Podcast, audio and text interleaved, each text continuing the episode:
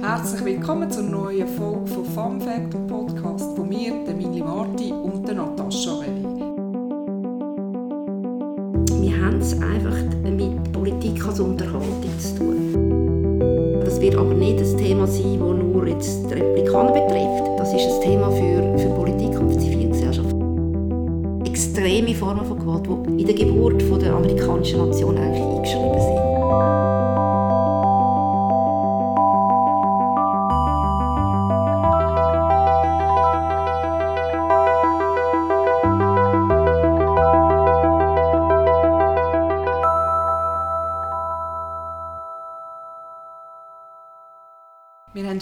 Zwei spannende Themen, wo wir darüber reden Zum einen reden wir über die US-Wahlen und die US-Politik. Und zum Zweiten wenn wir heute über feministische Technik und Wissenschaftsforschung reden und über die Rolle von Wissenschaft in der Politik und umgekehrt. So als kleiner Disclaimer, äh, so wie der US-Wahlkampf läuft, ist in ein paar Tagen die Welt wieder eine ganz andere, aber wir hoffen, dass es immer noch aktuell wird sein. Wir haben heute einen tollen Gast, äh, Professor Monika Thomann. Sie ist Professorin an der Uni Zürich für Geschichte der Neuzeit mit dem Schwerpunkt auf die Verflechtungen von der alten und neuen Welt, der Geschichte von materiellen Kulturen, immaterieller Güter, Logistik, Marktes und seiner Grenzen, von Bild- und Tonspeicher sowie der Methodologie und Theorie der Geschichtswissenschaft. So steht es auf der Webseite. Also von sehr vielem.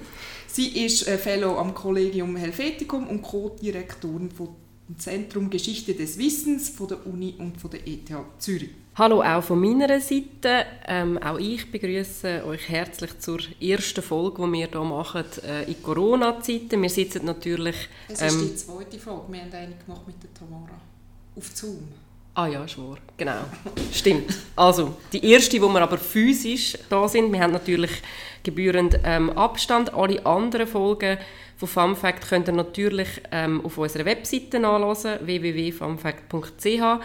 Ihr könnt uns nach wie vor abonnieren auf Spotify oder auf Apple Podcast und selbstverständlich kann man uns auch auf Facebook oder auf Instagram liken, wo auch immer die neuesten Folgen dann schön promotet werden. Äh, wir fangen wie immer an mit ein paar Fakten, das mal zum Thema US-Wahlen und der Schwerpunkt ist der Gender Gap. Und da habe ich ein paar Zahlen vom Center for American Women in Politics.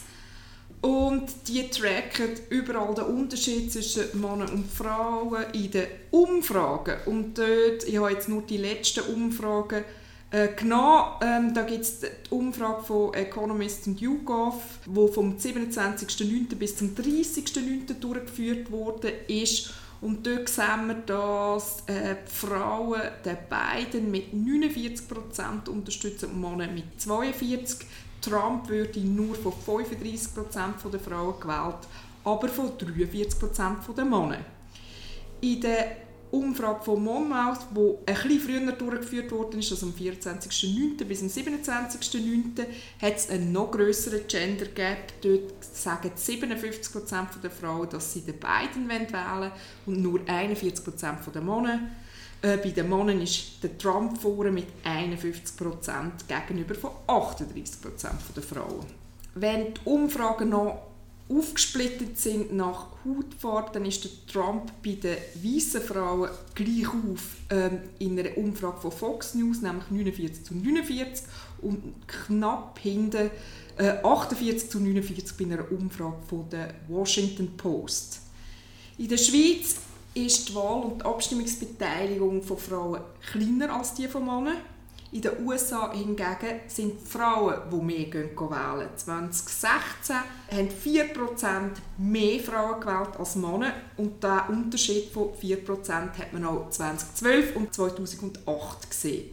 2004, 2000 und 1996 war der Unterschied 3%.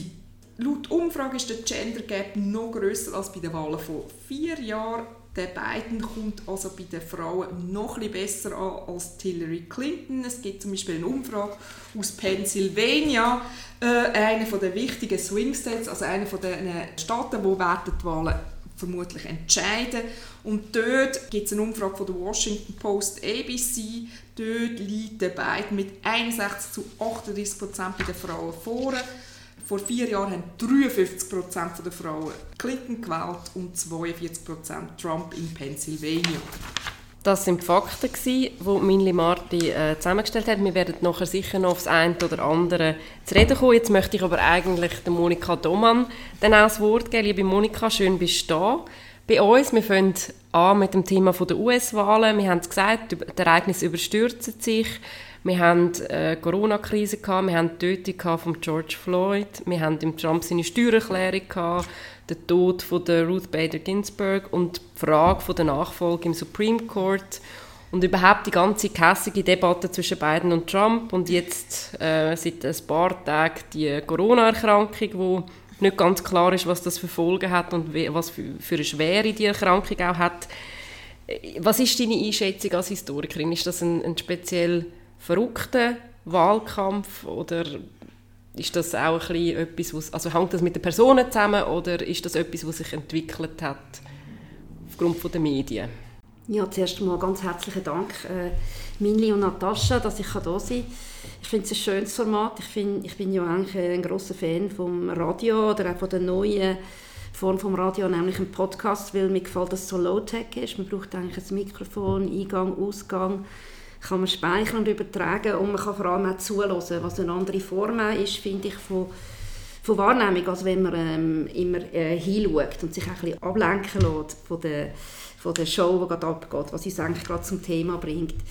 Ja, du hast gefragt, ist das jetzt ähm, einmalig, neu oder äh, gibt es da eine Geschichte dahinter? Ich würde sagen, es ist ein besonders starker Exzess. Man, hat ja, man denkt ja immer wieder, bei jedem Wahlkampf, es kann immer schlimmer werden und es kommt eigentlich immer, immer noch schlimmer. Und das heißt für mich, dass man das muss ein bisschen historisch anschauen. Das ist natürlich so, wie ich es betrachte. Und ich glaube, eben, wir haben es mit einem strukturellen Problem zu tun, mit der amerikanischen Politik zu tun hat. Ich habe so vier Punkte, die ich vielleicht ein bisschen ausführen möchte. Das eine ist, und das spielt eben eine große Rolle bei der Personality Show um Donald Trump, ist das amerikanische Politsystem, wo ein Präsidialsystem ist, eigentlich seit dem Anfang. Das heißt, die ganze politische Kommunikation, eigentlich schon seit dem 19. Jahrhundert, ist auf den Präsidenten ausgerichtet. Ähm, das geht dann auch weiter. Die ganze ähm, Geschichtsschreibung ist auf den Präsidenten ausgerichtet. Es gibt, äh, jeder Präsident richtet eine Presidential Library ein, wo, wo man nachher geht, erforschen Die ganze Erinnerungspolitik äh, kreist eigentlich auch um die Präsidenten, um seine Person und eben alles, was dazugehört sein Körper. Und das ist in dem Sinn, in dem Sinn ist der Trump eigentlich auf der Linie. Und er weiß es einfach besonders gut zu instrumentalisieren in der Umgebung, wo wir uns gerade befinden mit der spezifischen Situation von Medien, wo er ähm, sich und seinen Körper ähm, perfekt eigentlich kann, ähm, ins, ins Licht setzen. Das ist so der eine Punkt, das Präsidialsystem. Das Zweite ist, und das hängt damit zusammen, ist einfach das Medienspektakel. Also, das ist auch nicht neu. Wir haben eigentlich seit dem, also im 20. Jahrhundert eine fortlaufende Steigerung von Medienspektakel. Das fängt eigentlich an mit dem Roosevelt, eigentlich mit unserem vielleicht auch grossen Held, immer noch muss man sagen, wo ähm, ja, den New Deal durchgeboxt hat. Man muss sagen, er war im Clinch mit den Zeitungen und wie boxt er das durch? Nämlich durch eine perfekte ähm, Bezugnahme aufs Radio. Er macht am Sonntagabend die Fireside-Chats das sind Radiosendungen und schwört die Nation auf seine New Deal-Politik ein. Das ist, der, das ist der Roosevelt. Nachher kommt der Kennedy. Der Kennedy ist der Fernsehpräsident. Er gewöhnt ähm, im Wahlkampf gegen den Nixon. Äh, Nixon kommt ganz schlecht weg in dem, in dem Fernsehformat, in dieser Live-Debatte. Er schwitzt und äh, der Kennedy in seiner Jugendlichkeit ähm, kann da voll triumphieren. Und ähm, ja, jetzt sind wir beim, beim Trump und ein Trump, sein Medium ist natürlich Twitter. Und ähm, das benutzt er auch in einer Perfektion. Also er weiß, wie man das Medium muss nutzen. Habe jetzt gestern Abend wieder gesehen. Also man muss sagen, gestern war dann der Fall, wo er noch im Spital war, aber schon fast auf dem Weg ins Weiße Haus hat er, wo, er, wo man ihm seit langem nicht gehört hat, einfach einen Schwall von Tweets abgelassen mit all seinen, seinen, äh, seinen Wahlkampfprogrammideen. Äh, also er ist der Twitter-Präsident. Also wir haben es auch da, ich finde, mit einer Steigerung von Medienspektakel zu tun. Das führt mich eigentlich dazu, ähm, zu sagen, ähm, wir haben es einfach mit Politik als Unterhaltung zu tun. ähm, in so einem ganz hohen Ausmaß, so viel stärker ausprägt ist als zum Beispiel in der Schweiz. Und ähm, ich beziehe mich da auf ein Buch, wo ich sehr viel gelernt habe, nämlich von Murray Edelman. Äh, Politik als Ritual heißt das und er beschreibt eigentlich schon Anfang 70er Jahre die amerikanische Politik als etwas, wo man ständig eigentlich so Pseudokonflikte konstruiert werden, Spektakel ähm, veranstaltet werden, auch um von den, von den, sagen wir, den wahren Problemen oder den Problemen, die im Hintergrund sind, ein bisschen abzulenken. Also wir reden jetzt über die Körpertemperatur von Trump. Wir reden davon, wie, wie fest hat er jetzt äh, Corona? Kommt es noch stärker? Also wir sind mit seiner Körperbeschäftigung statt, dass wir über seine Steuern reden, statt dass wir über ähm, vielleicht auch äh, Klimapolitik reden und andere Fragen. Also ich finde, die, das extreme Spektakel ist, ist ein Fallen, ist ein Fallen für uns. Was wir natürlich jetzt noch hatten, aber es ist schon fast im Hintergrund gerade, ist die Supreme Court Frage, wo wir das Gefühl haben, das steigert alles nochmal. Äh, Ruth Bader Ginsburg, die gestorben ist, ist eine Ikone von uns allen, eine Ikone vom Feminismus. Aber sie ist natürlich auch Teil von dem Spektakel, das muss man sehen. Also, sie hat meiner Ansicht nach müssen zurücktreten unter Obama und hat können sichern, dass man den Supreme Court für die Liberals kann sichern kann. Das hat sie nicht gemacht, weil sie vielleicht auch dem erleidet, ähm, so ein Teil von der, von der Popshow, der Rockshow zu werden. Und ähm, ja, und das, das finde ich, sind so die ganz grossen Fallen, wo ich jetzt finde, als politische Analystin, als Historikerin, müssen wir einen Schritt zurücktreten und versuchen, nicht in die Fiebrigkeit mhm. buchstäblich äh, mitzugeraten, sondern versuchen, die strukturellen Hintergründe einfach wieder in Blick, in, in, in, ins Blickfeld zu beziehen. Und ja, der Trump ist in dem Sinn, finde ich, nicht neu, aber ähm, halt vielleicht perfekt angepasst auf die Medienlandschaft ähm, und vielleicht auch die Probleme, die gerade jetzt am Anfang 21. Jahrhundert ähm, Amerika beherrschen. Das Amerika, das einfach auch im Niedergang ist. Oder?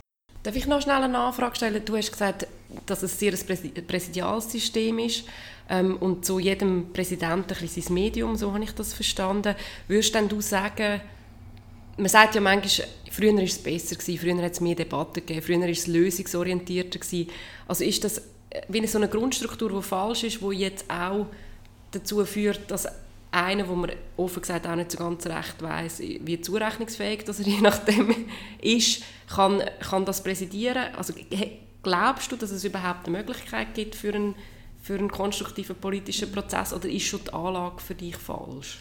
Ja, es ist ich meine, die Medien spielen eine Rolle und in gewissem Sinne auch positiv, dass überhaupt so etwas wie eine politische Öffentlichkeit entsteht. Also dass Leute sich ähm, über bestimmte Themen äh, unterhalten, streiten, auseinandersetzen und dass gleichzeitig die potenziellen Wählerinnen und Wähler zulassen oder zuschauen und in dem Sinne partizipieren und Teil werden von einer so einer politischen Gemeinschaft. Also man sagt, die Medien spielen lange die Rolle, dass sie so, was wir sagen, Vergemeinschaftungsprozess ein, in, in Gang setzen. Und äh, wenn wir jetzt sozusagen an einer diskursethischen oder auch aufklärerischen Position ähm, sozusagen nachstehen, dann ja, dann sieht man also etwas Gutes und ich würde sagen, das hat auch viel Positives hervorgebracht. Man soll ich immer sagen, es hat da immer Leute gehabt, die ausgeschlossen sind, sind. es hat Themen gehabt, die ausgeschlossen sind, die, nicht, die es nicht geschafft haben, äh, in, die, in die Mainstream-Diskussionen hineinzukommen. Was wir jetzt haben, ist eigentlich ähm, schon eine stärkere Fragmentierung mhm. durch die Social Medias ähm, und auch durch durch die ähm, gezielt, gezielte Targeting von News, dass die, vielleicht die Idee, oder man kann auch sagen Illusion von einer politischen Gemeinschaft natürlich aufgebrochen worden ist und dass ähm, Leute maßgeblich, und das gilt für rechts und links auch, eigentlich sich in ihrer eigenen kleinen Communities bewegen. Also man kann vielleicht fast sagen, wir gehen zurück wieder so in eine Situation ins 19. Jahrhundert, oder, wo die Leute viel stärker sich in bestimmten Community aus informieren. Früher waren es Dörfer, jetzt sind es vielleicht ähm, eher Wertgemeinschaften. Also ich würde schon sagen, dass, da hat eigentlich auch der Medienwandel einen starken Einfluss gehabt.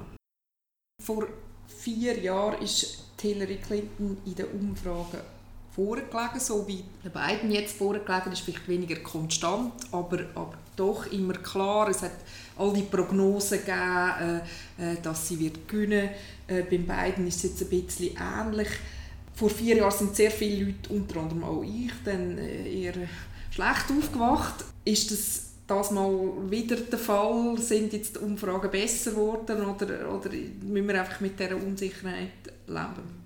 Ja, eben, nachher ist man immer gescheiter. Also, als Historikerin bin ich natürlich nicht im Prognosegeschäft, aufgrund von, von Daten von der Vergangenheit, Zukunft. ich weiss, Zukunft äh, voraussagen, sondern ich, ich bin da relativ nüchtern und sage, ich kann, ich kann immerhin ein paar Sachen sagen über, ja, zum Beispiel, was vorgefallen ist 2016, da weiss man ja jetzt einiges, zum Beispiel, dass die Leute nicht wahr gesagt haben in, den in den Polls, also dass sie, weil sie sich vielleicht geschämt haben oder weil sie auch die, die Institution Polls nicht mehr ernst nehmen, weil sie sagen, ich habe mit dem nichts zu tun, ich muss jetzt nicht ehrlich antworten. Das sind das ist das System, das sind die anderen, die machen. Und das hat wahrscheinlich, also Politologie, wo ja Disziplin ist, äh, wo sich mit diesen, das Untergebiet wo der Politologie mit diesen Posts beschäftigt, vielleicht ähm, in, dem, in dem Moment nicht auf dem Radar haben. Ja, also Posts finde ich eh eine sehr eine ambivalente Angelegenheit, weil sie sind eigentlich ja, seit den 20er, 30er Jahren gibt es die. Also es ist durch den Versuch, Politik auch vor, vorhersehbar zu machen und äh, mit einem ganzen Arsenal von, von äh, kommunikationswissenschaftlichen Tools, von Werbekampagnen gezielt ähm, an die Wähler herzugeraten. Das ist ein Geschäft, das natürlich rückgekoppelt ist, auch, an Werbung, weil wenn man natürlich weiß, wer wie denkt und wer vielleicht noch nicht ganz gefestigt ist, kann man ganz gezielt Werbung einsetzen und ich glaube, das ist auch wieder ein Teil von dem Problem, von dem System, auch mit den Polls. Also, wie gesagt, ich, ich bin nicht ganz sicher, ähm, ob das wirklich ein, eine Möglichkeit ist, auch Politik zu verbessern. Also es ist sicher definitiv, äh, es ist ein Spannungselement.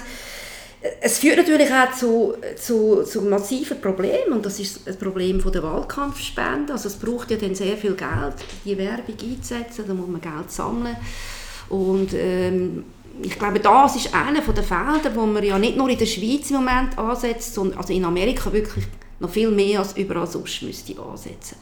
Es hat ja Ideen gegeben, also der Larry Lessig hat Ideen gehabt, wie man könnte ähm, also transparenter die Wahlkampfspenden oder, oder, die, oder den Wahlkampf anders finanzieren mittels Steuern und so weiter, aber ist letztlich vom Supreme Court ausgehebelt worden. Also, lange Rede, kurzer Sinn, ich, ich werde nicht glücklich mit diesen Posts. Für mich sind sie Teil des Problems, genauso wie die Wahlkampfspenden. Und ich meine, da sieht man einfach, wie grundlegend die Gesellschaft müsste reformiert werden. Es war ja vor vier Jahren auch ein riesiges Thema, die ganze Frage von, von Missinformation, Fake News, äh, was ist wahr, was ist nicht wahr. Das hat ja Trump dann auch nochmal auf ein, auf ein neues äh, Level gebracht. Auch die sozialen Medien haben, haben eine grosse Rolle gespielt. Also Stichwort äh, E-Mail-Leaks, dann dass, dass Russland gezielt äh, gestreut hätte, also Missinformationen.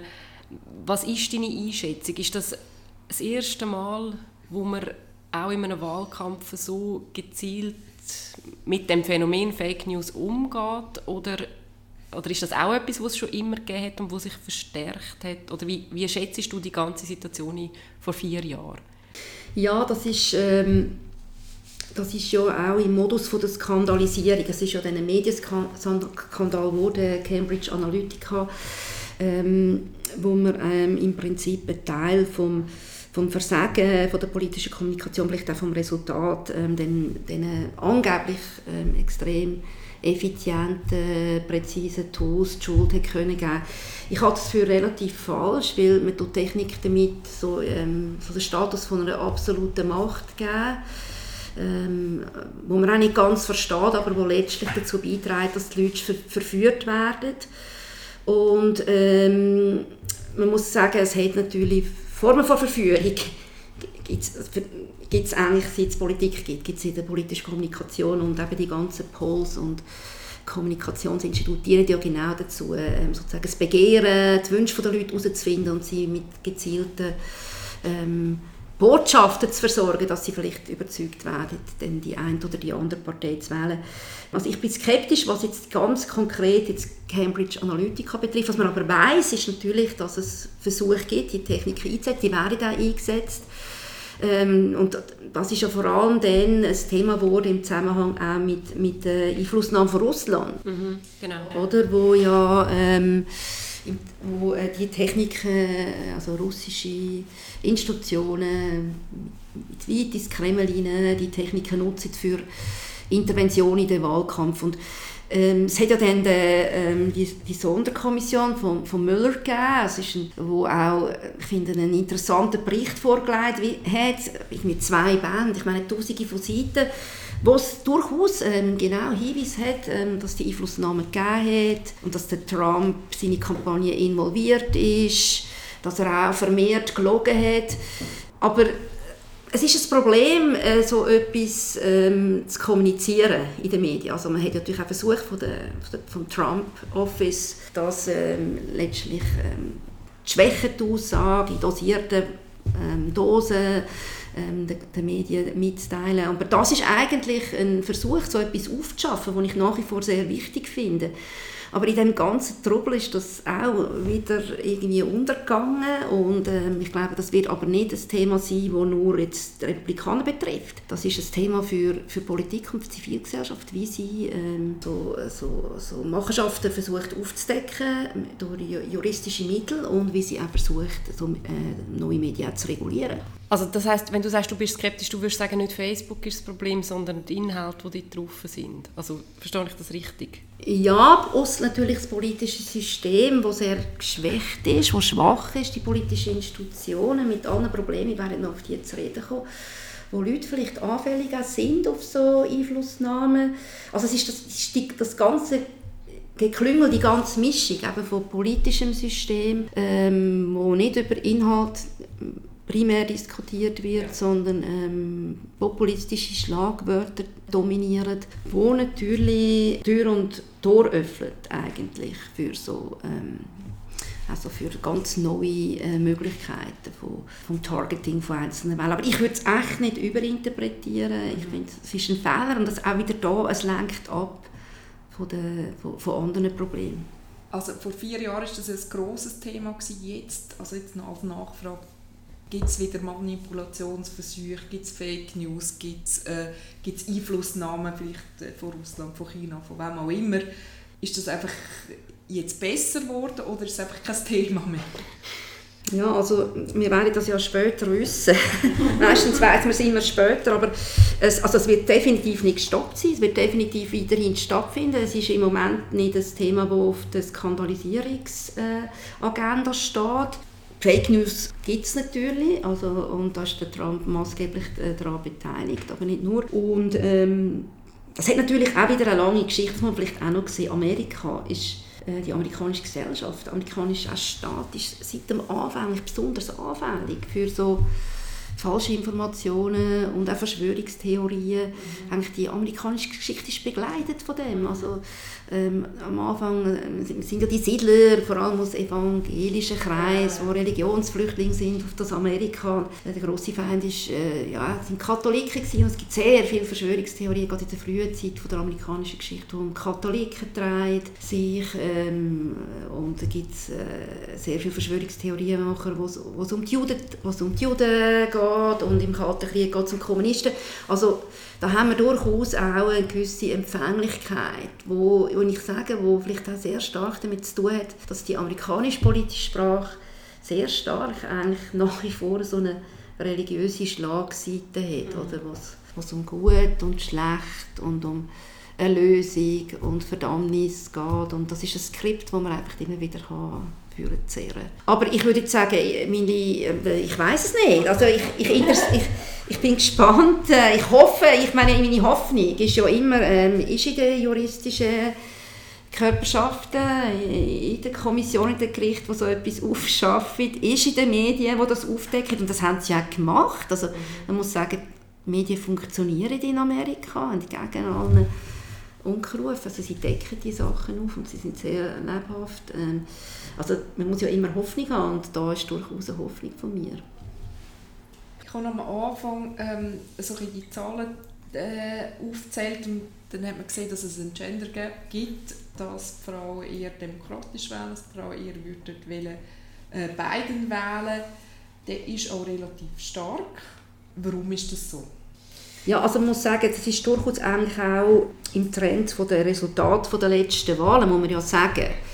Also ich schaue, wie gesagt, lieber das Resultat als Polls und man muss sagen, dass ja Clinton ist von den Frauen gewählt worden, in der Mehrheit, allerdings eben nicht von den weißen Frauen. Hillary Clinton ist von den Frauen gewählt worden, ich mit 54 Prozent. Das geht amigs auch gerne wieder vergessen. Und was man auch muss sehen, die schwarzen Frauen sind die ganz treuen Wählerinnen von Hillary Clinton die haben fast, also mit über 96 Prozent oder so, haben die für äh, Hillary Clinton gewählt. Und eben das Problem sind weiße Frauen gewesen. Und ähm, das ist jetzt vielleicht äh, ein Versuch von den Demokraten mit den beiden gezielt die weißen Frauen auch anzusprechen. Ein älterer, so eine, so eine Vaterfigur auch, wo durchaus, also mich, ich meine, er scheint ja meiner Ansicht nach eins geliftet zu sein. Also er, er ist irgendwie schon ein, ein Zombie. Erinnert mich, erinnert mich jetzt von der Stimmlage und Darum habe ich das ein bisschen an Clint Eastwood, der ja auch Konservative kann ansprechen kann. Also es ist ein ganz interessantes Gemisch, eine interessante Figur.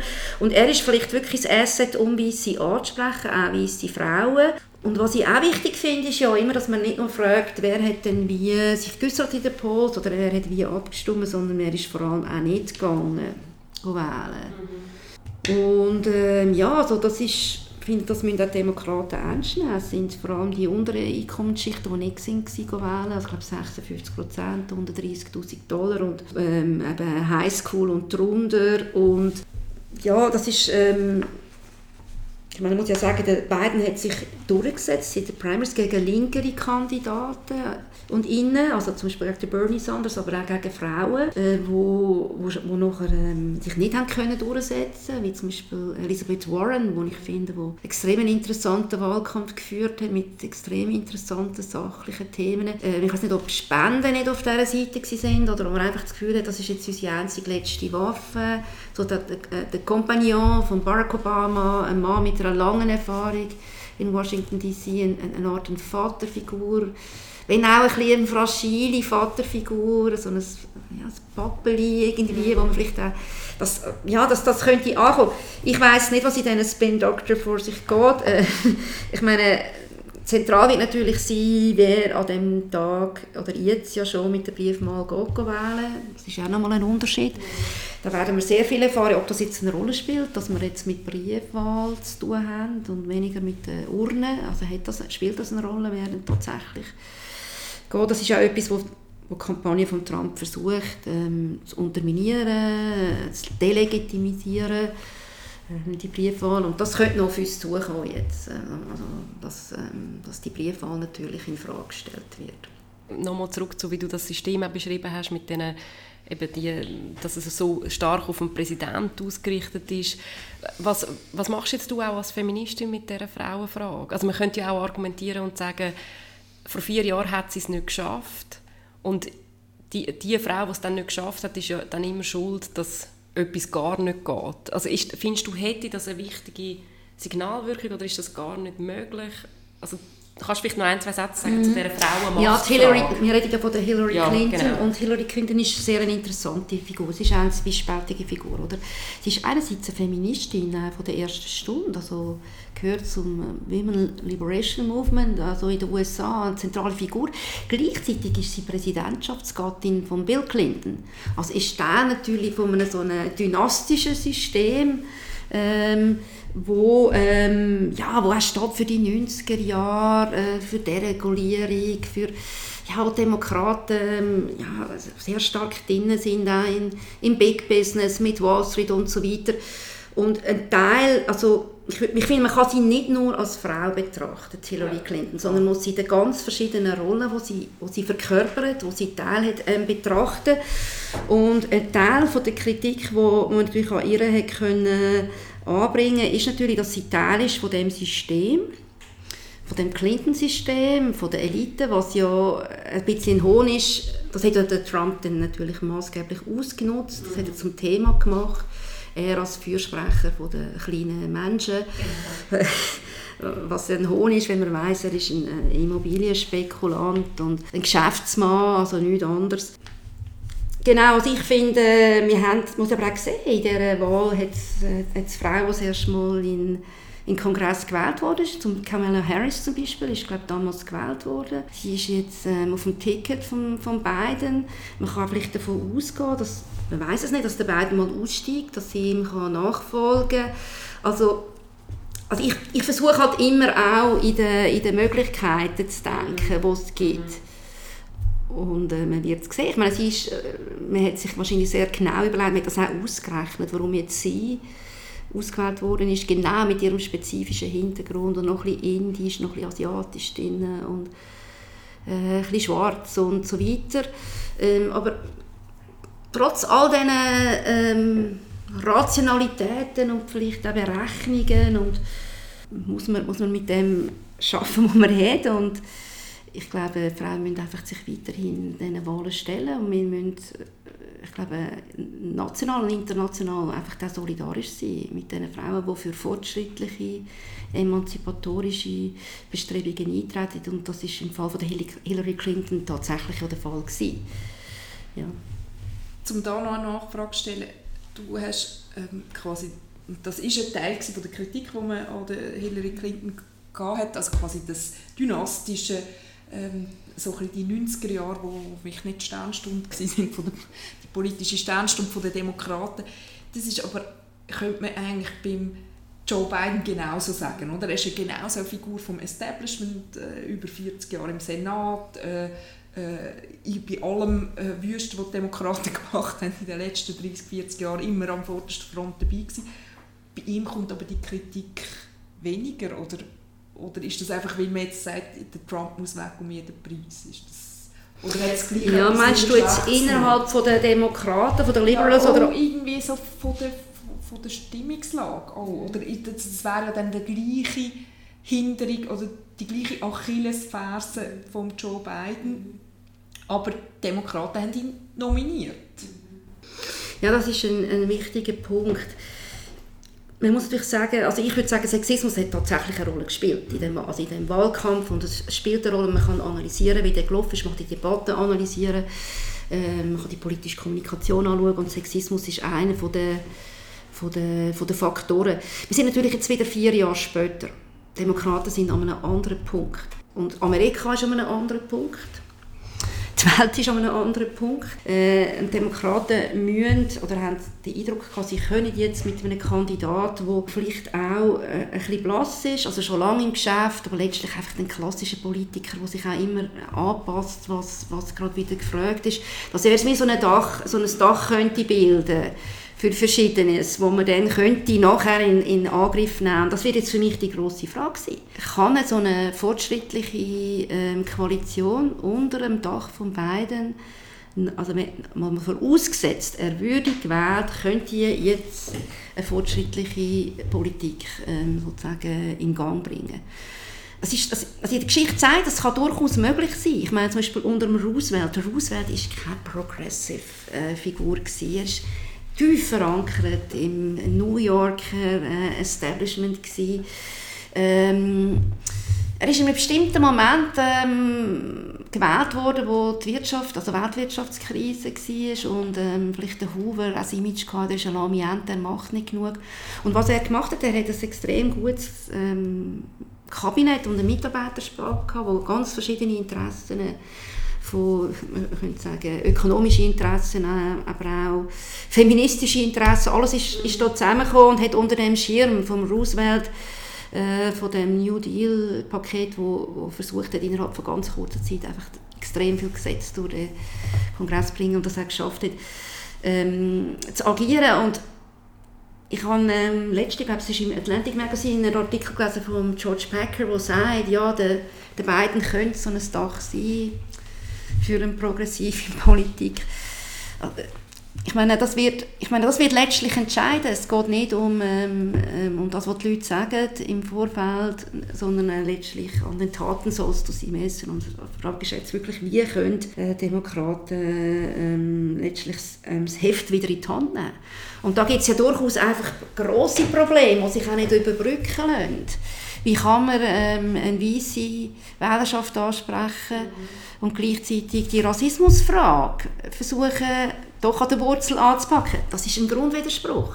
Das habe ich eben jetzt eigentlich noch fragen. Oder? Wenn du sagst, es muss jemand sein, der ein progressives Dach verkörpert. Jetzt kann man natürlich ein bisschen böse sagen, ja gut, man hat acht Jahre einen gehabt, der das eigentlich hätte müssen verkörpern und der also der hat die Rassismusfrage auch nicht gelöst, um es jetzt ein bisschen provokativ zu formulieren. Aber vielleicht nochmal einen Schritt zurück. Ich meine, das ist ein, es ist ein gespaltenes Land und die Rassenunruhen sind ja historisch immer äh, mal wieder aufgehoben. Warum ist es jetzt so stark? Also warum entzündet sich das in dem Moment? Was, was denkst du, sind die Gründe? Ja, also wie gesagt, es ist das beherrschende Thema eigentlich seit der frühen Neuzeit. Also ähm, parallel zu den Siedlern ähm, kommen ähm, Plantage, also werden die Plantagenarbeiter mit Gewalt von Afrika nach Amerika verschifft und als billige, also als billige, als äußerst billige Arbeitskräfte. Das ist eigentlich wie seit dem Anfang da, genauso wie der Genozid eigentlich an den Ureinwohnern. Also das sind, es gibt wie so extreme Formen von Gewalt, also wirklich extreme Formen von Gewalt, die in der Geburt der amerikanischen Nation eigentlich eingeschrieben sind. Und die wird sie eigentlich nicht los. Es hat äh, natürlich dann ähm, ähm, Bewegungen gegeben von Schwarzen, zum Teil aber auch von Weißen, ähm, die äh, Bürgerrechte von den Schwarzen zu verbessern, immer auf Druck natürlich, auch von der Straße, ähm, immer auf Druck auch von gewaltsamen Ausschreitungen. Ähm, und der Obama hat letztlich nicht eine große Differenz gemacht.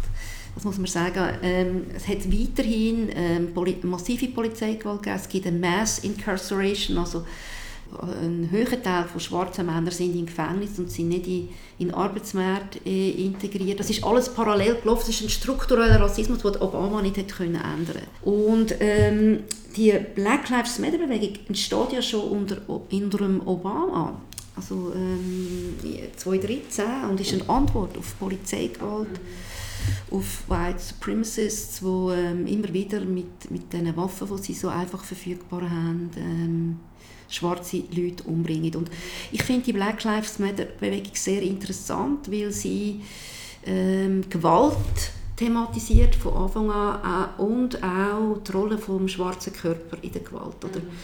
Das zentrale Thema ist das Lynching Lynching, wo ja ähm, schwarze Männer eigentlich immer in Phasen, wo Schwarze ein stärker integriert worden sind in die amerikanische Gesellschaft, ähm, von einem Mob hingerichtet werden, weil man ihnen auch letztlich vorwirft, sie, sie nehmen ihnen äh, die weißen Frauen weg. Also wir haben hier eine Form von Sexualpolitik ähm, eigentlich von Anfang an in, dem, in der Lynching-Frage drin.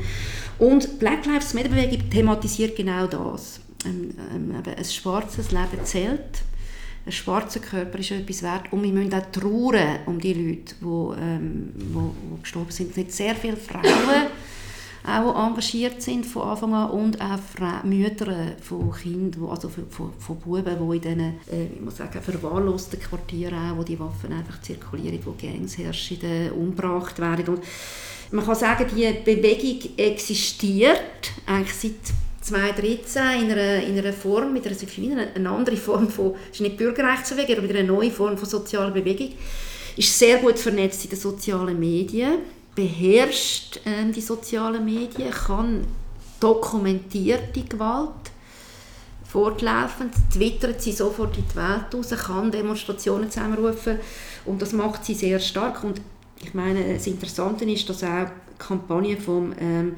Bernie Sanders, ähm, also eine sehr progressive Weise, hat müssen reagieren mhm. auf Black Lives Matter Bewegung. Ihm ist vorgeworfen worden, dass er da ähm, biased ist. Er hat müssen drauf. Also man kann sagen, innerhalb der eine Diskussion äh, zustande gekommen. Und ähm, letztlich muss man ja auch sagen, Donald Trump ist dann wie ein Töpfchen auf sie. Oder, ähm, was ist einfach, Obama gehabt, Obama, der als, auch als Mann vom Kompromiss, vom Brückenschlagen, ähm, versucht hat, Politik zu machen. Das ist ihm letztlich zum Verhängnis geworden. Er hat nicht die Gesetze von einer Mehrheit gehabt, wie der Roosevelt einfach durchgepokst, sondern hat immer auf Dialog mit den Republikanern gesetzt. Und ähm, der Obama ist eben acht, acht Jahre im Amt, genau, und es gibt ja den Text von äh, Ta-Nehisi Coates, der sagt, we were eight years in power, also wir sind acht Jahre an der Macht gewesen. Und jetzt kommt eben genau die Antwort, ein, ein weißer ähm, Rassist, mhm. wo im Prinzip genau darum auch der Macht ist, weil, weil ein Schwarzer vorher an der Macht war. Mhm. Das sind jetzt so verschiedene ähm, Stränge, die ich jetzt hier geknüpft habe. Also, es sind gesellschaftliche, soziale, ökonomische, aber auch kulturelle und mentale, die da einfach eine Rolle spielen. Mhm. Und äh, das ist ja auch, es hat sich nicht niederkriegen lassen, trotz der Pandemie. Ähm, muss man sagen. Das ist die Leute, die in den Heimen haben müssen hocken ähm, wo die Bilder wieder um die Welt gegangen sind wegen äh, George Floyd haben die, die, die Netzwerke sind rum sind auf die Straße gegangen und haben demonstriert und ähm, haben protestiert und haben sich durch nichts und auch nicht durch Einsatz von Gewalt und von Armee und allem Möglichen daran hindern. Und das wird sich nicht zurückbuchstabieren und ähm, ja, das, mit, mit, mit, dieser Bewegung muss man rechnen. Das ist ein politischer Faktor, definitiv. Was du auch schon angesprochen hast, ist die Frage vom Supreme Court. Oder, ähm, und mit der Vakanz, die es gibt jetzt seit dem Tod von der Ruth Bader Ginsburg und, und die Republikaner haben eigentlich gesagt, dass sie das möglichst schnell ersetzen noch vor den Wahlen oder, oder knapp nach den Wahlen. Sie haben auch die, äh, wie heißt die Amy, Amy Coney Barrett äh, schon nominiert. Allenfalls gibt es jetzt Verzögerungen, wo sich ein, zwei, nein, drei, drei, mindestens drei Senatoren angesteckt haben mit, mit Corona. Aber sie sind wild entschlossen, dass durchzuziehen. Und das würde dazu führen, dass es eine 6 zu 3 Mehrheit gibt im, im Supreme Court über die, äh, die sind ja alle noch jünger, aber nicht alle über 80, vielleicht über Jahrzehnte hinweg. Was können Demokraten da überhaupt machen? Es gibt ja so die Idee von dem Court Packing, also dass man einfach mehr, mehr Mitglieder drin tut. Das hat eben der, der FDR auch schon mal probiert, ist gescheitert kann man da überhaupt etwas machen oder ist das dann wirklich ein Problem, dass, dass je nachdem progressive Politik auch einfach kann gerichtlich blockiert werden Ja, also man muss sagen, auch da, der Supreme Court ist ein Entscheidungsfaktor im Wahlkampf. Das ist ein wichtiges Thema im Wahlkampf. 2016 äh, haben 82 Prozent der Amerikaner gesagt, Amerikanerinnen, dass der Supreme Court wichtig ist, ihre Entscheidung abzustimmen. Und von den evangelikalen Christen haben 81 Prozent für den Trump sozusagen gewählt. Und er scheint mir einfach ähm, wichtig zu sein und in, dem ganzen Package, das die Republikaner eigentlich vereinigen. Das, man muss wissen, das ist eine sehr eine unwahrscheinliche Koalition eigentlich, ähm, die hier zusammenkommt, die für die Republikaner wählen. Das sind einerseits Leute, die irgendwie niedrige Steuern wollen, die wollen Geschäfte machen, möglichst unbehindert. Dann haben wir die Evangelikalen, die ähm, äh, Roe vs. Wade wollen, rückgängig machen, also die Abtreibungsfrage, ähm, eigentlich ein Recht auf sogenanntes Leben pushen und das Homeschooling, also wo, wo ihre eigene christliche Erziehung im Bildungssystem wollen, wollen durchdrücken. Und dann hat es andere, die Law and Order wollen oder eben wieder konservativ und eigentlich letztlich so Figuren wie der wie die Clintons oder der Obama einfach nicht mehr wollen, die einen, die Welt zurück äh, die es nie gegeben hat. Und in dem Sinn sind natürlich die Evangelikalen ein wichtiges Asset für die Republikaner, äh, für die Wahlen. Das ist ein Segment, das er muss bedienen muss. Umso mehr, dass er ja ein sehr amoralisches Verhalten ständig an den Tag legt. Das ist auch so sehr unwahrscheinlich, warum jetzt die für ihn werden. Aber die sind einfach zufrieden, wenn, wenn die Abtreibungs- und Homeschooling-Frage in die Richtung geht. Ich finde aber auch, man darf den Supreme Court nicht mystifizieren. Also, dass er jetzt das liberale Instrument wäre. Weil man muss sehen, du hast so angesprochen, Minli, in den 30er Jahren war der Supreme Court die Institution, die versucht hat, entscheidende Gesetzespakete, das er gemacht hat, abzuschmettern vom FDR.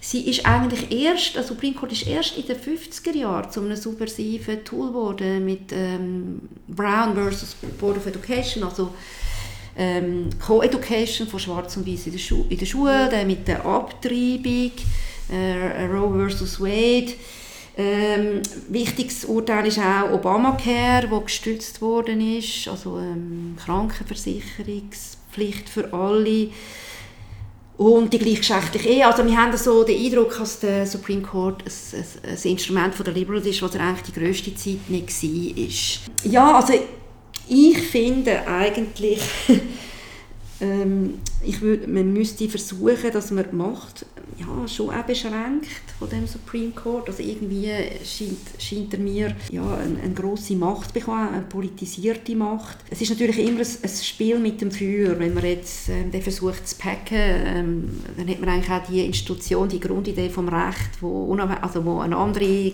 Gewaltenteilung, ein anderer Faktor ist neben der Politik, hebt man raus und das könnte die anderen wieder verwenden. Man kann natürlich jetzt sagen, wenn die Welt im Moment so in einer Schieflage ist und Amerika der zweckeinigte Mittel, ich würde davor warnen, ich bin ein Anhängerin eigentlich vom Recht auch, gerade in Amerika, ähm, muss auch in vielen Momenten ähm, hat vielleicht nicht unbedingt nur der Supreme Court hat das Recht eigentlich grundlegende Rechtsnormen geschützt. Denke ich nur zurück an Travel Ban, äh, Ban-Situation, äh, Muslim Ban, also äh, mit, die, äh, mit der Exek Executive Order hat Trump ja versucht zu verhindern, dass Leute aus bestimmten Ländern, vor allem Studentinnen, und, äh, können einreisen und das ist mehr oder weniger auch ausgehebelt worden von der Gericht. Und in dem Sinne finde ich es ein Problem. Sie müssen halt einfach schauen, dass sie den Kongress zurückerobern. Das ist, scheint mir genauso wichtig, dass sie einfach eine progressive Gesetzgebung können durchbringen können. Sie müssen damit rechnen, dass das torpediert wird. Es braucht soziale Bewegungen auf der Straße und ähm, ja, es ist ungemütlich, aber ähm, das ist Politik. Es hat natürlich schon einen Einfluss, oder? Man kann vielleicht sagen, wenn es nicht... Äh es ist vielleicht nicht ein, ein trojanisches Pferd der Liberals, aber eben wenn eine Abtreibungsfrage gedrillt wird, hat das natürlich einen massiven Einfluss auf, auf das Leben von Frauen. Natürlich nicht von denen in Hollywood. Die können immer noch ins Ausland, aber alle anderen werden es nicht können. Von dem her ist es ja schon ja, definitiv. Also der, aber dann ist die Frage, ob man sagen, das ist so essentiell und das muss man, also, dass man jetzt findet, man muss den packen. Mhm. Das ist so, so ein grundlegendes Menschenrecht. Oder was geht man damit für, äh, für Risiken ein? Die Frage ist eigentlich, wie jetzt der Supreme Court sich genau verhält. Zum Beispiel der John Roberts ist ja ein, ähm, ist im Moment so die Mitte vom Supreme Court und er ist vom, ähm, vom, vom, äh, vom Bush nominiert worden ist ein Konservativer, aber hat sehr viel von der progressiven Verdicts eigentlich mitgetragen. Mhm. Und zwar nicht jetzt, weil er ein Progressiver ist, sondern weil das Gericht unabhängig halten mhm. Und das ist ja immer die Frage, wie die Richter dann, wenn sie mal gewählt sind, werden agieren. Aber du sagst es, Natascha, das steht auf dem Spiel. Mhm. Erinnert uns daran, dass in der Geschichte gibt es einfach nicht einfach nur Fortschritt. Sondern es gibt, es gibt massive Rückschritt. Also massive Rückschritt. Und ähm, ja, mit dem, mit dem muss, ähm, muss man als politisch denkenden und handelnden Mensch umgehen und ähm, sich überlegen, wie man jetzt, wie man jetzt dem wieder entgegentritt. Fortschritt ist das Thema, oder? Ja. Ich würde, ich würde eigentlich gerne noch schnell auf die Technikgeschichte kommen ja. oder überhaupt auf die feministische Debatte, auch wenn wir jetzt schon relativ viel Zeit mit dem Wahlkampf ja. haben. Ähm, Du lehrst Wissenschaft und Technikgeschichte und gerade Technikgeschichte ist einer von deinen Schwerpunkten. Das ist ja nicht äh, ein Feld, das jetzt auch feministisch wahnsinnig beleuchtet wird. Also, was interessiert dich an dem oder was sind deine Zugänge? Ich muss vielleicht dazu sagen, dass ich ähm, vielleicht etwas zum familiären Hintergrund von mir. Ich komme aus äh, Familie, meine Mutter aus einer Bergbauernfamilie, wo so ein die Untermittelschichten sind aufgestiegen und mein Vater äh, eigentlich ein Arbeitersohn, wo der Vater ist dann Polizist geworden später in seinem Leben. Also ich bin so eine klassische Aufsteigerin, aber ich habe sehr viel Zeit in meiner Kindheit äh, in dem Bündnerland, in einem kleinen Tal verbracht und habe geholfen heuen und habe eigentlich irgendwie vielleicht so eine Aufmerksamkeit entwickelt gegenüber materieller Kultur. Zum Beispiel die Bedeutung, die ein Butterfass hat in einer so einer, in so einer ähm, Gemeinschaft, ähm, ein, ein Sensen, ein Rechen oder auch die, was es ändert, wenn man nachher einen Ladewagen hat oder ein, ein Mähgerät. Ich habe ein Mähgerät, das nachher mein Onkel äh, benutzt hat. Also ich habe gesehen, es hat mich früh fasziniert, eigentlich der Einfluss von so vielleicht kleinen Instrumenten auf das Zusammenleben der Menschen und vielleicht das Nebeneinander, das Nebeneinander eigentlich von von alter Technik und neuer Technik. Und das ist vielleicht so der persönliche Hintergrund. Du hast jetzt gesagt, das ist nicht ein feministisches Projekt, sich mit Technik beschäftigen oder Wissenschaft. Es ist natürlich total anders gewesen in den 80er, 90er Jahren, als ich studiert habe. Also die Wissenschaft und Technikforschung ist maßgeblich auch von Feministinnen angestoßen worden. Mhm. Ähm, ich, ich, verweise da zum Beispiel an Judy Weissman, die ich einmal noch gesehen habe. Sie war nämlich an der ETH mal Gastprofessorin, gewesen, auch Barbara Duden in einem gewissen Sinn. Mhm was sich mit Visualisierungstechnologien beschäftigt hat. Ähm, eben Donna Haraway, die ganz früh sich mit Technologie als ähm, emanzipatorisches Projekt beschäftigt hat. Also ich bin geprägt worden von dem und mich ähm, hat von Anfang an eigentlich dezidiert, mein Interesse ist eigentlich aus einer feministischen Perspektive genährt worden an der Technologie. Nämlich im Prinzip, inwiefern ähm, sind Technologien prägt auch von Gesellschaftsverhältnissen. Also inwiefern ähm, auch die bestimmte Arbeitsinstrumente setzen sich durch und andere nicht. Wer profitiert, ähm, Männer oder Frauen? Was bedeutet zum Beispiel Reproduktionstechnologien? Die sind ja in den 80er Jahren sehr kritisch von den Feministinnen betrachtet worden. Jetzt sind es ein emanzipatorisches Projekt. Der, Nicht überall, ja, aber ja, LGBT, ja. Also ja, LGBTQ, also Bewegung, also mhm, sehr ja, okay. äh, emanzipatorisch. Also man kann auch sehen, es, es verändert sich auch etwas und ja. Technik sind nicht an sich, ähm, haben eine ganz bestimmte Bedeutung. Also und gleichzeitig hat es mich auch natürlich dann auch immer interessiert, wie Technologien noch eine Gesellschaft prägen, also der Gebrauch von Technologie eine Gesellschaft strukturieren. Ähm, und ähm, mit der Zeit kommen natürlich dann noch all, äh, viel umfassende Interessen dabei und ähm, aus Frauensicht ist es interessant, dass Technologie oftmals, gerade in Bezug auf Arbeit, auch eigentlich einen emanzipatorischen Effekt gehabt hat, mhm. dass Frauen Zugang äh, zu, zu Arbeit gefunden haben, weil sie, ähm, weil sie ähm, dann je nachdem günstiger sind als Männer und man hat dann mit Maschinen können Frauen ähm, einsetzen statt teurere Männer. Also man hat also, mhm. in dem Sinne hat es den Frauen ermöglicht, in den Arbeitsmarkt zum Teil einzutreten, in der Industrialisierung. Gleichzeitig hat es dann immer die Gegenbewegung gegeben, dass, dass schlussendlich Männer wieder Aufseherfunktionen übernommen haben.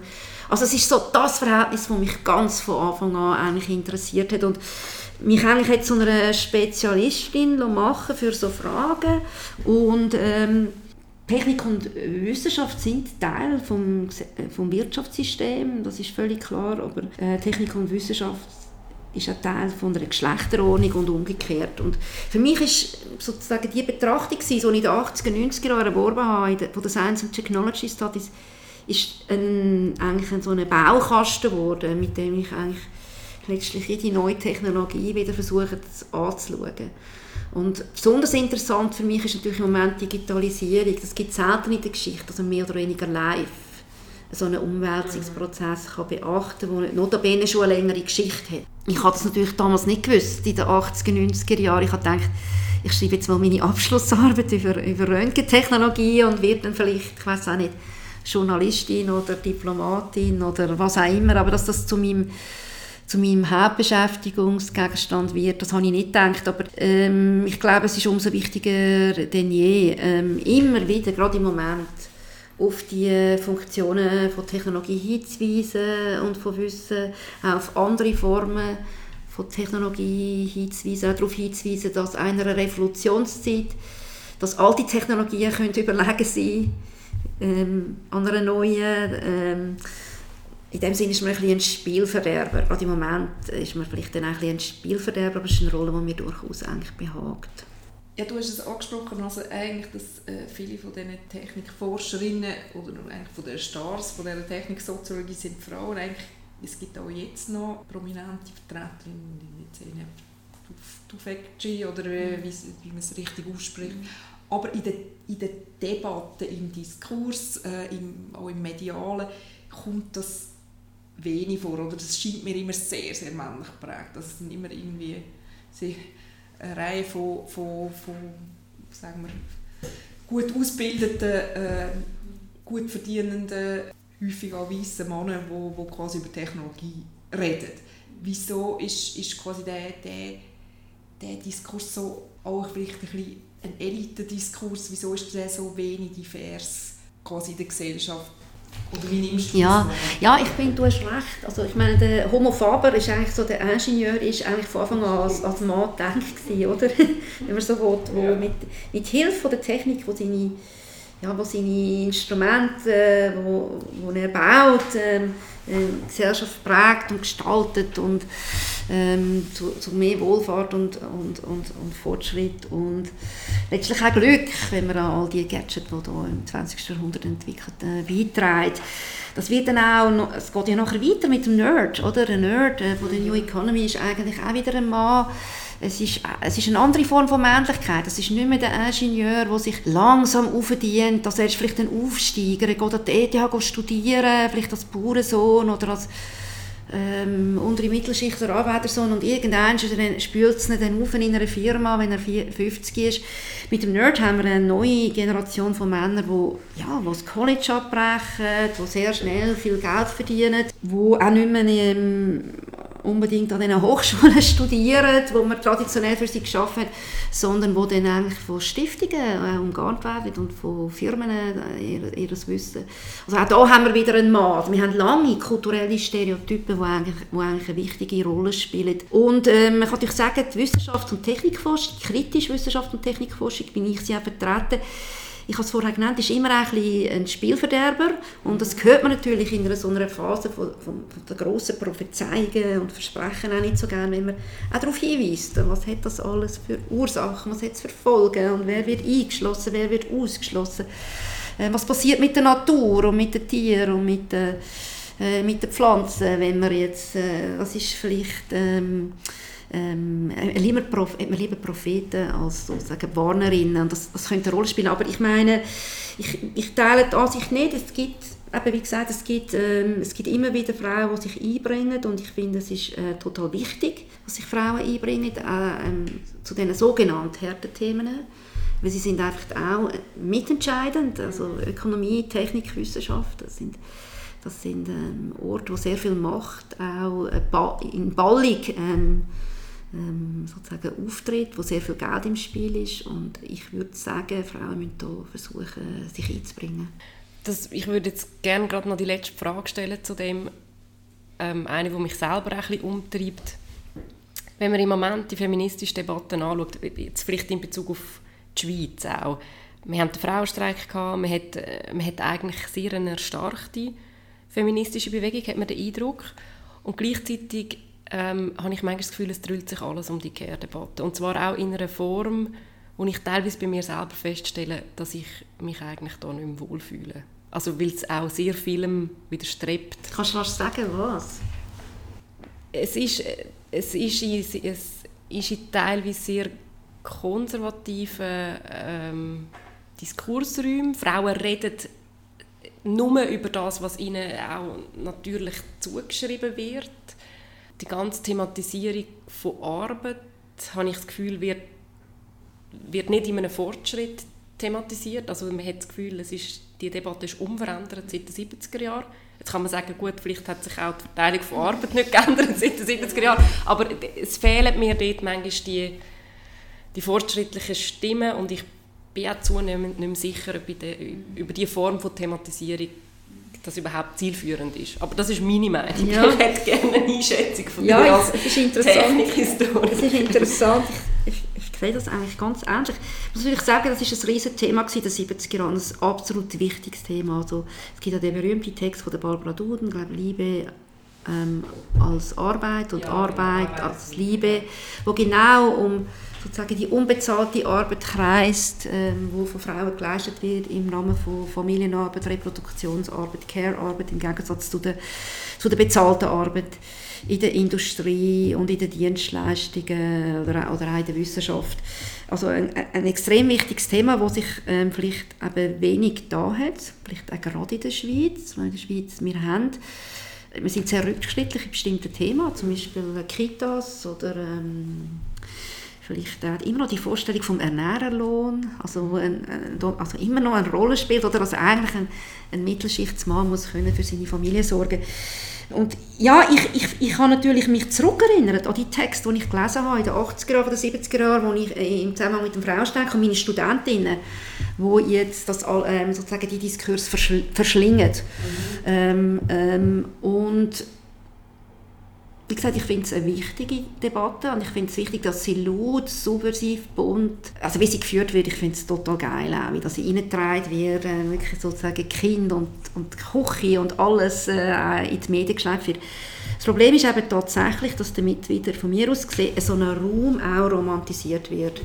Also, also sozusagen, er ist das andere, es ist sozusagen der Reproduktionsraum, wo Care-Arbeit geleistet wird, wo Frauen Care-Arbeit leisten, wo sich auch nicht mehr, wo sagen, ich will gar nicht Teil sein von dieser anderen Welt, von dieser, ich sage jetzt mal ein bisschen bösen Welt, ähm, der, der männlichen Welt. Männlichen Welt ähm, ich, ich, will mich nicht korrumpieren. Ich kann es in einem gewissen Sinn verstehen. Ich finde es politisch äh, ähm, durchaus ähm, ein bisschen gefährlich, wieder auf so eine essentialistische, wie ich schon finde, Zuordnung von diesen Arbeit zu Frauen. Ich muss natürlich sagen, da ist viel passiert. Es sind durchaus auch Männer, wo, wo sich durchaus verortet in so einem Raum. Das ist vielleicht der grosse Unterschied zu den 70er Jahren. In den 70er Jahren haben die Männer sich letztlich auch die Linken dem verweigert, dem Diskurs, diesen Debatten, ihren Beitrag zu leisten. Und das, da ist, ist man heute ja weiter, das hat man mit der Annahme jetzt von der ähm, Vaterschaftsurlaub oder wie das heißt, hat man das ja gesehen, das ist durch. Also ich finde, man muss, also man muss über Arbeit reden, und zwar in allen Facetten. Und ähm, ähm, eben über, über Löhne über Löhne, äh, über Arbeitsbedingungen, über ähm, letztlich auch Arbeitsteilung, also globale Arbeitsteilung auch, wer macht wo, wenn, meine Arbeit. Und ja, ich, ist natürlich von, mein, von meiner äh, Perspektive her, von meinen Schwerpunkten, interessiert mich jetzt natürlich so die andere Frage mehr und ich, ich habe so ein bisschen gemerkt, ich bin da durchaus manchmal in einer defensiven Haltung, wenn ich Studentinnen in der Sprechstunde habe, die dann immer mit der Care-Arbeit als Theorietext kommen. Und was für mich natürlich interessant ist, dass ich merke, hey, etwas hat sich geändert, ich ähm, muss mich wieder auseinandersetzen. Aber ich finde, ähm, also es könnte eine Gefahr sein, sich wieder zurückzuziehen auf eine so eine Rolle äh, letztlich schon von einer der Arbeitswelt, der Produktionswelt, Big Tech, Hightech-Welt äh, in eine, in eine vielleicht eine ländliche, alternative ähm, Welt von, von, von Care, die ja auch keine heile Welt ist. Also, das muss man einfach sehen. Also, das wissen wir aus der feministischen Debatte. Dass, äh, ähm, dass die natürlich äh, durch, durchsetzt ist auch von der anderen Welt und vom Machtgefüge innerhalb. Also ich meine, die Familie ist jetzt bei weitem kein, äh, für mich kein utopischer Ort. Und da habe ich es ganz mit der Donna Haraway, wo ja davor redet, also «Making Kin, not Family». Also wir müssen Familie anders denken, ähm, viel größer, viel umfassender. Ähm, Familien, die auch temporäre Liebesbeziehungen überstehen, also eben Beziehungsformen, wo, wo Pflanzen, Menschen, Tiere einfließen. Und das ist so der Ort, wo ich eigentlich gerne weiterdenken Also in dem Sinne empfehle ich allen, lesen Donna Haraway.